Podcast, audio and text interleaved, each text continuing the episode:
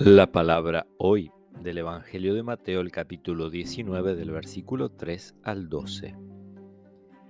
Se acercaron a Jesús algunos fariseos y para ponerlo a prueba le dijeron, ¿es lícito al hombre divorciarse de su mujer por cualquier motivo?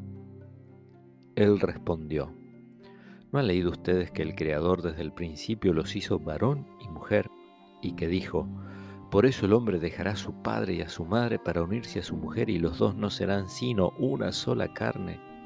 De manera que ya no son dos, sino una sola carne. Que el hombre no separe lo que Dios ha unido. Le replicaron, entonces, ¿por qué Moisés prescribió entregar una declaración de divorcio cuando uno se separa?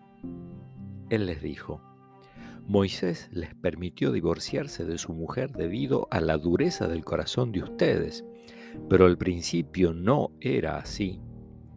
Por lo tanto, yo les digo, el que se divorcia de su mujer, a no ser en caso de unión ilegal, y se casa con otra, comete adulterio.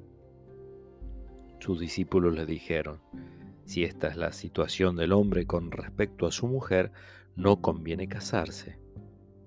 Y él les respondió, no todos entienden este lenguaje, sino solo aquellos a quienes se les ha concedido. En efecto, algunos no se casan porque nacieron impotentes del seno de su madre, otros porque fueron castrados por los hombres, y hay otros que decidieron no casarse a causa del reino de los cielos. El que pueda entender, que entienda. Palabra del Señor.